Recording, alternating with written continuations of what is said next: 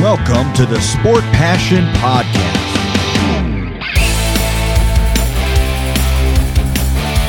And here is your host, Lars Marendorf.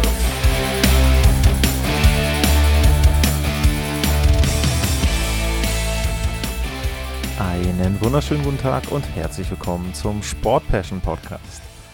Der Großraum New York wird komplettiert durch die New York Islanders. Die sind die Mannschaft, auf die ich heute blicke in der Vorschau auf die Saison 2022 2023. Die Islanders landeten in der letzten Spielzeit auf Platz 5 in der Metropolitan Division. Allerdings relativ weit entfernt von den Playoff-Rängen. 16 Punkte Rückstand waren es. Und das war schon ein ziemlicher Rückschritt, wenn man auch bedenkt, dass sie in den beiden Jahren vorher im Eastern Conference Final gestanden haben und tatsächlich ja im zweiten Jahr, also 2021, die Lightning sogar in ein siebtes Spiel gezwungen haben, also kurz davor standen, mal wieder das Stanley Cup-Finale zu erreichen. Mal wieder, ich habe in der Offseason eine Folge produziert über Dynastien, über die größten Dynastien seit 1980 und da sind bei mir die Islanders vorne gelandet. Und seitdem haben sie es eben nicht mehr geschafft, ein Stanley Cup-Finale zu erreichen, waren vor zwei Jahren kurz davor, aber 2021, 2022 war kein gutes Jahr. Und im Grunde war es dann wahrscheinlich doch ein Problem mit Vorlauf, mit Ankündigung sozusagen, denn die New York Islanders hatten zu Beginn der letzten Spielzeit die Situation, dass sie einen Monat und genauer gesagt 13 Partien nicht zu Hause gespielt haben. Die UBS Arena wurde noch fertiggestellt, die neue Heimat der New York Islanders im Belmont Park in New York. Und da war es dann eben so, dass sie erstmal noch auswärts spielen mussten, bis das alles fertiggestellt war. Kurz einen Schluck vom Kaffee hier.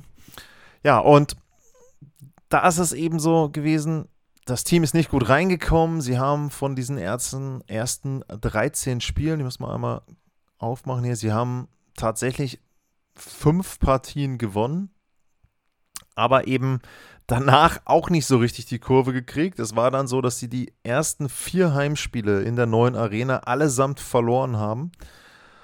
Und damit war natürlich der Fehlstart komplett. Dann ist ein Spiel ausgefallen gegen die Flyers, nochmal drei Niederlagen hintereinander. Und im Grunde war es dann schon so am Nikolaus letzten Jahres, da war es dann vorbei mit der Saison für die New York Islanders. Da konnte man schon absehen, dass sie die Playoffs nicht mehr erreichen könnten. Und dann haben sie die Saison natürlich noch ganz gut zu Ende gespielt, würde ich mal sagen. Aber insgesamt war das dann doch eine ziemliche Enttäuschung. Jetzt würde man ja erwarten, wenn eine Mannschaft so eine Saison hinlegt, dann gibt es größere Veränderungen, was auch den Kader betrifft, denn man muss natürlich dann auch sagen, dass einige der Spieler sicherlich unter ihren Möglichkeiten geblieben sind. Ich gucke mal so ein bisschen auf die Zahlen drauf und dann wird vielleicht auch klar, wo die Probleme der New York Islanders gelegen haben und vielleicht hat man dann auch so ein paar Ideen, was die New York Islanders denn hätten machen können. Die Islanders haben 229 Tore geschossen letztes Jahr. Das war Platz 22 in der NHL, also im unteren Drittel nicht wirklich gut. Sie hatten eine Verteidigung, die war um einiges besser. 231 Gegentore haben sie nur bekommen. Das ist Platz 7. Aber das ergibt ja schon mal ein Torverhältnis von minus 2. Und das zeigt schon, oh, dass sie da eben Probleme hatten. Der Corsi-Wert, der war bei 46,56 Prozent. Das ist nur Platz 28 gewesen. Also beileibe keine Mannschaft, die in irgendeiner Form dominant aufgetreten ist. Torchancen waren ein bisschen besser, da lagen sie auf Platz 22, aber auch da eben ein klares Problem. Die Schussquote, die war dann gut für Platz 16 in der Liga und die Fangquote war auf Platz 3. Also da sieht man schon wieder, okay, Torhüter und Defensive sind die Stärke der New York Islanders. Das Tore schießen nicht. Was verhältnismäßig gut war, war das Powerplay, Platz 12 mit 22,1 Prozent und wirklich wieder sehr gut das Unterzahlspiel 84,2 Prozent. Dann nochmal so als Bestätigung auch dafür, wie die Mannschaft spielt. Bei den eigenen Schüssen waren sie auf Platz 30. Ähm, eben wirklich schlecht. Was ein bisschen überrascht, finde ich, bei den Schüssen des Gegners, da waren sie auch auf Platz 22. Also da würde ich dann eher erwarten bei einem defensiv starken Team, dass man da vielleicht weiter vorne liegt, aber die Fangquote äh, spricht dann eben schon für die Torhüter und auch dafür, dass sie natürlich keine hochkarätigen Torchancen zulassen, ähm, zumindest weniger ähm, als das dann die Schussanzahl suggerieren würde. Da sind eben dann auch ein gutes Stück Schüsse dabei, die ja, wahrscheinlich von außen von weit weg sind. Da sieht das Shot-Chart der Gegner eben dann entsprechend schlecht aus. Das heißt also, wir konnten schon mal ein bisschen ablesen, die Mannschaft ist defensiv gut, die Torhüter-Position scheint gut besetzt zu sein.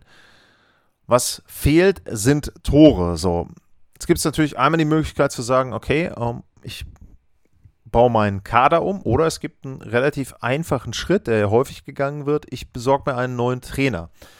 Allerdings ist es nun so, dass der Trainer, den sie hatten, Barry Trotz, schon in den letzten Jahren dafür gesorgt hat, dass sie defensiv sehr, sehr gut stehen. Das heißt, er hat viel Erfolg gehabt mit den New York Islanders. Trotzdem haben sie sich von Barry Trotz getrennt und sie haben seinen Assistant Coach Lane Lambert zum Hauptcoach gemacht. Und der arbeitete die letzten elf Jahre mit Barry Trotz zusammen, nämlich vier Jahre in New York und dann davor noch in Nashville und bei den Washington Capitals. Und das ist für mich schon ein bisschen überraschend, denn wenn jemand so lange mit Barry Trotz zusammengearbeitet hat, dann würde ich erwarten, dass er nicht unbedingt einen wesentlich anderen Stil spielen lässt, wenn er dann alleine die Verantwortung hat. Aber Lou Lamoriello wird sich da schon was gedacht haben bei dieser Aktion, hoffe ich jedenfalls für ihn und für die Islanders und wird seine Gründe haben, warum er sagt, okay, der ehemalige Assistant Coach, der bekommt jetzt eine Chance als Cheftrainer. Das war es dann aber auch im Grunde mit dem, was die New York Islanders gemacht haben. Sie haben noch einen Zugang. Alexander Romanov kam aus Montreal, hat einen Dreijahresvertrag bekommen für zweieinhalb Millionen pro Jahr. Und Zdeno Chara und Andy Green sind bisher unrestricted Free Agents. Denen wurden keine neuen Verträge angeboten, beziehungsweise man hat sich vielleicht auch noch nicht auf einen neuen Vertrag geeinigt. Oder aber äh, Lou Lamarillo ist wieder so clever und verkündet die Verträge erst sehr spät. Dieses Gerücht gab es auch rund um Nazim Kadri. Da sah es zwischendurch so aus, als ob Kadri im Grunde schon in Long Island oder auf Long Island eingezogen war, in irgendeine Wohnung oder ein Haus weil es überall hieß, ja, gute Quelle bestätigt, Nazim Kadri geht wahrscheinlich zu den Islanders, ist nur wieder ähm, typisch Lamarillo, ähm, er verkündet das dann erst, wenn der Vertrag in trockenen Tüchern ist und wenn er möchte. Also ne, ist schon ausgehandelt, der Deal ist äh, quasi schon fest, aber es wird noch nicht an die Presse rausgegeben, sondern eben erst dann, wenn es dem GM genehm ist. Dem war aber nicht so und Kadri landete dann bei den Calgary Flames. Und das hat schon ziemlich überrascht, denn Nazem Kadri wäre schon ein Spieler gewesen vom Anforderungsprofil, der sehr gut in die Offensive der New York Islanders reingepasst hätte und der sie auch ein Stück weit nach vorne gebracht hätte. Denn an den ganzen Statistiken eben konnte man schon ein bisschen ablesen, wo denn die Probleme der New York Islanders liegen, beziehungsweise in der letzten Saison gelegen haben. Und wenn man sich da auch anguckt, wie denn die Statistiken aussahen in der letzten Spielzeit, dann sieht man eben, die New York Islanders sind eine Mannschaft, die relativ wenig Tore schießt. Äh, sie hatten im letzten Jahr als Topscorer, was die Tore betrifft, war es äh, Brock Nelson. Der hatte 37 Tore, 37 Treffer und 59 Punkte. 59 Punkte hatte auch Matthew Basal. Der hatte aber nur 15 Tore und ähm, Nelson und äh, Anders Lee, das waren im Grunde die beiden, die die Offensive ja, in großen Teilen getragen haben. Der eine 37 Tore, Anders Lee, der Kapitän, der nach schwerer Knieverletzung eine sehr, sehr gute Spielzeit hatte, fand ich.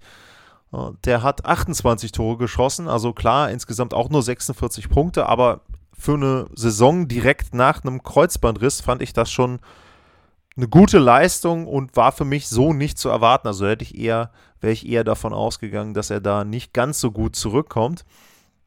Ja, aber das war es dann im Grunde schon. Sie haben viele Spieler zwischen 12 bis 18 Tore die immer mal wieder treffen können und da auch eine ganz gute Tiefe. Also wenn man das zum Beispiel vergleicht, die dritte Reihe hat ungefähr so viele Tore gemacht wie die zweite Reihe, könnte man jetzt sagen, positiv ausdrücken, das ist sehr ausgeglichen, äh, was die Islanders im Kader haben. Man kann aber auch negativ sagen, naja, sind beide eben mittelmäßig und dadurch nicht wirklich gut und sie bringen sie nicht nach vorne. Und ja, die New York Islanders haben ein Problem, Tore zu schießen. Sie haben ein Problem mit Offensive, Offensive zu generieren und da wäre eben Nazim Kadri ein sehr, sehr guter Spieler gewesen, als zweiter Center dann da mit reinrückend und ja, jetzt ist es wieder so, dass sie eben mit dem Kader fast unverändert in die Saison gehen und wenn man dann auch mal guckt, auch von der Altersstruktur, wen sie denn da haben, Zach Parisi taucht hier auf in der zweiten Reihe mit 38 Jahren, Kyle Palmieri ähm, taucht auf mit 31 Jahren. Die erste Reihe ist komplett 30 Jahre plus. Äh, das zeigt auch, dass da auch nicht so viel nachkommt bei den New York Islanders, dass sie nicht unbedingt Spieler haben, die jetzt irgendwie noch reinrücken könnten, wo man sagen könnte, hey, äh, da haben sie in der Hinterhand noch ein, zwei junge Akteure, die irgendwo dann in den nächsten Jahren dazustoßen werden. Und das kann ein großes Problem für die New York Islanders werden, im Laufe dieser Saison beziehungsweise auch im nächsten Sommer. Denn Matthew Basal, der beste junge Spieler, der ist 25 und hat jetzt noch ein Jahr Vertrag. Und wenn ich mir das Ganze eben angucke von der Altersstruktur her, dann ist bei den Forwards äh, Oliver Wahlström ist noch mit dabei mit 22 und Kiefer Bellows mit 24 ähm, Anthony Beauvillier mit 25 und das war's. Die anderen sind alle irgendwie 28, 29 und dann eben sehr, sehr viele schon jenseits der 30. Und ich weiß nicht, ob Matthew Basal da großes Interesse hat, einen langfristigen Vertrag bei den New York Islanders zu unterschreiben. Das kann ich mir schwer vorstellen. Es sei denn natürlich, sie zeigen ihm jetzt, dass auch diese zwei, drei jungen Spieler und die vielen Veteranen gut dafür sind, mal wieder die Playoffs zu erreichen. In der Defensive sieht das Ganze ein bisschen anders aus. Da ist die Altersstruktur wesentlich besser. Äh, da ist kein Spieler, zumindest bei den Top 6 im Moment, über 30 Jahre alt. Ähm, also das ist schon sehr, sehr gut. Und die Islanders sind ja auch bekannt dafür, defensiv sehr gut zu stehen. Mit äh, Romanov haben sie da jetzt auch nochmal einen mit 22, nochmal einen jüngeren mit reinbekommen. Aber so jemand fehlt eben vorne, finde ich. Und ja, Kadri wäre jetzt auch nicht der Jüngste gewesen, weiß ich auch, aber der hat zumindest dann mehr Offensivpower und es wäre auch irgendwie ein kleines Zeichen gewesen, dann zu sagen, okay, komm, man hätte wahrscheinlich auch aufgrund des Salary Caps zwei ältere abgeben müssen für Kadri. Aber das wäre ja auch eine Investition gewesen, wo der Vertrag eben auch längerfristig gegangen wäre. Auch das wäre ja ein Zeichen an Matthew Basal gegeben, gewesen. Das kommt nicht. Die New York Islanders haben sehr, sehr gute Statistiken, was ihre Torhüter betrifft. Ich hatte ja die Fangquote eben schon erwähnt. Ähm, Semyon Balamov und Ilya Sorokin sind das Torhüter-Duo. Nur, das ist auch so eine Frage, die ich mir in der Vorbereitung gestellt habe. Man hat die letzten Jahre ja immer wieder die Statistiken gehabt bei den New York Islanders. Und im Grunde war es ja auch so, da war ja dann auch Thomas Greis zwischendurch. Es war fast egal, wer da gespielt hat. Die hatten passable Statistiken, die Torhüter, bis sehr gute Statistiken. Also auch im letzten Jahr, ich meine, ähm, wenn ich jetzt mal nur die Torhüter-Statistik angucke, Sorokin hat eine Fangquote von 92,5 und einen Gegentorschnitt von 2,4 und bei Walamov war der Gegentorschnitt höher, 2,9, aber die Fangquote 91,1 ist auch noch okay. Also manch anderes Team würde sich da freuen über die Statistiken. Nur die Frage, die ich mir gestellt habe, ist, sind die Torhüter jetzt wirklich so gut oder ist das einfach nur ein Produkt dieses Spielstils?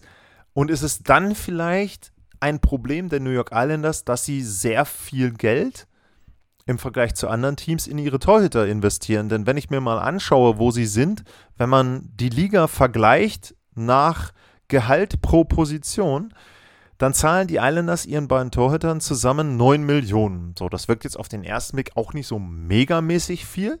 Wenn man jetzt zum Beispiel sich überlegt, was Wasilewski in Tampa Bay verdient, alleine, nur mit diesen 9 Millionen sind die Islanders auf Platz 5 in der NHL. Das heißt, nur vier weitere Teams geben viel Geld für ihre Torhüter aus oder mehr Geld für ihre Torhüter aus als die Islanders. Und wenn ich dann gucke, wer bei diesen vier weiteren Teams dabei ist, ganz oben, erstaunlich und vielleicht auch erschreckend, sind die Seattle Kraken.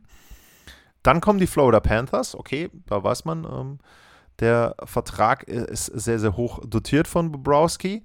Dann kommen die Los Angeles Kings. Quick hat noch einen alten Vertrag, der läuft jetzt, glaube ich, auch aus nächstes Jahr. Und dann kommt Tampa Bay. So, das heißt also, da ist einmal der President's Trophy Winner bei, okay, mit Florida.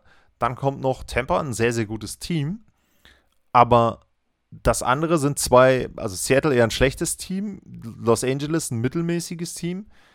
Und dahinter kommt erstmal nichts. Das nächste gute Team, was viel Geld für Toyota ausgibt, das sind die St. Louis Blues. Ähm, die haben 7,25 Millionen ausgegeben. Das sind dann eben schon fast 2 Millionen Euro, äh, Euro, Dollar, Euro. Wäre jetzt auch, ich meine, ist egal, Eurokurs ist 1,1 zum Dollar. Es sind knapp 2 Millionen Dollar weniger, die die St. Louis Blues für ihre Torhüter ausgeben, als die New York Islanders. Und dann muss ich mich vielleicht auch schon mal fragen, ob die Zusammenstellung des Kaders so in Ordnung ist, ob da Lamarillo nicht vielleicht ein bisschen von dem, was er für seine Torhüter ausgibt, in den Stürmer investieren sollte. Denn, wie gesagt, es wirkt so, als ob die Torhüter eher davon profitieren, wie die Mannschaft spielt. Im Grunde genommen geht es jetzt darum, im nächsten Jahr zu sehen, wie ist der Spielstil, den Lane Lambert spielen möchte. Ändert sich da in irgendeiner Form etwas? Ist da vielleicht eine Idee, die er hat, wo er für mehr Offensive sorgen kann? Kann er dadurch andere Reihenzusammenstellungen etwas verändern? Oder aber ist es tatsächlich so, dass die Islanders auch durch einen Trade nochmal auf sich aufmerksam machen, dass sie irgendwie noch andere Spieler holen, dass sie versuchen, dort nochmal jemanden reinzubekommen? Ähm, ich habe im Moment keine wirklichen Ideen, was das sein soll und wer das sein soll. Ähm, Capspace ist im Moment so 2,3 Millionen ungefähr da. Ist die Frage, wie sich das dann bis zum Saisonanfang entwickelt, ob da noch jemand mit dazukommt, ob da noch was passiert. Vielleicht wäre es ja auch eine Idee, auch das eine Möglichkeit, dass man sagt, man tauscht einen der beiden Torhüter und versucht da eben ein bisschen mehr um, Offensive zu bekommen. Bei Walamov äh, kann ich mir das vorstellen, dass man da vielleicht auch abwartet. Der hat noch ein Jahr Vertrag, vielleicht wird man ihn dann auch so los. Aber insgesamt habe ich ganz, ganz viele Fragezeichen und mir ist nicht ganz klar, was der Plan der New York Islanders ist. Natürlich habe ich erwähnt, sie waren vor zwei Jahren, vor drei Jahren im Eastern Conference Final, aber ja, das wirkt im Moment so ein bisschen so, da hatten sie auch noch ein paar andere Spieler, auch in der Offensive noch ein paar andere Spieler und es wirkt so, als ob sie versuchen, diesem Kader in der Version nochmal eine Chance zu geben. Klar, neuer Coach ist da. Nur auch da habe ich gesagt, der Coach ist für mich jetzt nicht ein komplett anderer Trainertyp. Also wenn man jetzt zum Beispiel auf Philly guckt, die haben einen etwas anderen Trainertyp, allein schon von der Ansprache, von der Art, wie der mit Spielern umgeht, sich geholt. Das ist für mich jedenfalls in New York nicht passiert und deswegen sehe ich jetzt auch nicht die Chance auf so einen wirklich großen Wandel. Schaue ich mir die Division an, kann ich mir schwer vorstellen, dass sie extrem viel mehr Punkte holen. Ich sage jetzt mal zehn Stück, vielleicht ein bisschen mehr sind noch drin. Ähm, je nachdem, wie es läuft, klar, Torhüter müssen heiß laufen und so weiter und so weiter. Ähm, nur, dass sie vorne mit reinstoßen, dass sie irgendwo weiter vorne platziert sind, das sehe ich nicht. Ein Team um sie herum wie die Columbus Blue Jackets, das hat sich stark verbessert, finde ich. Da kann einiges kommen aus Columbus. Und die anderen sind nicht so abgerutscht, würde ich sagen, dass da New York ohne weiteres wieder mit reinrutscht in die vorderen vier. Ich habe es bei anderen Teams auch gesagt, die Gegenseite, die Atlantic Division, ist stärker geworden insgesamt, finde ich. Deshalb wird auch dieser zweite Wildcard-Platz nicht kommen, denke ich mal. Das wird sich wahrscheinlich ungefähr gleich verteilen. Und von daher würde ich schon sagen, es wird schwer für die Islanders wieder in die Playoffs zu kommen. Es ist möglich, aber so viel mehr ist für mich da nicht drin. Es sei denn, sie bauen irgendwie um und tauschen und können noch ein, zwei offensive Spieler sich holen. Dann kann man sich darüber wieder unterhalten, aber das sehe ich im Moment nicht. Und ich glaube, das wird wieder eine ähnliche Saison wie die Spielzeit im letzten Jahr, vielleicht nicht mit so einem ganz so schlechten Start, aber viel, viel besser wird sie, glaube ich, nicht werden. Das war die Vorschau auf die Islanders in der Saison 2022, 2023. Es gilt wie immer, wenn euch das gefällt, was ich hier im Podcast erzähle, wenn euch der Podcast insgesamt gefällt, dann bitte abonniert den Podcast, bewertet ihn, das hilft mir überall äh, und das hilft dann auch mal in den Rankings. Ich war tatsächlich, muss ich sagen, ähm, das fand ich sehr bemerkenswert, jetzt glaube ich auf 1 in Österreich, was insoweit interessant war, weil ich vorher, glaube ich, noch nie platziert war in den Hockeycharts in Österreich. In der Schweiz bin ich öfter mit dabei, Liechtenstein, aber in Österreich noch nicht. Wenn man dann natürlich gleich auf 1 einsteigt, gar nicht so schlecht. Aber darum geht es mir gar nicht unbedingt, sondern mir geht es einfach darum, die Hörerzahl zu erweitern, mehr Leute noch zu begeistern für den Podcast, für die NHL. Das freut mich immer.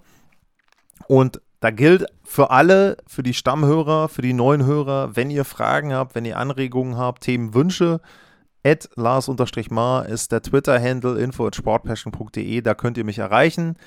Sehr, sehr gerne mit mir in Kontakt treten und da eben eure Wünsche und Kommentare loswerden. Für heute gilt, vielen Dank fürs Zuhören. Bleibt gesund und tschüss.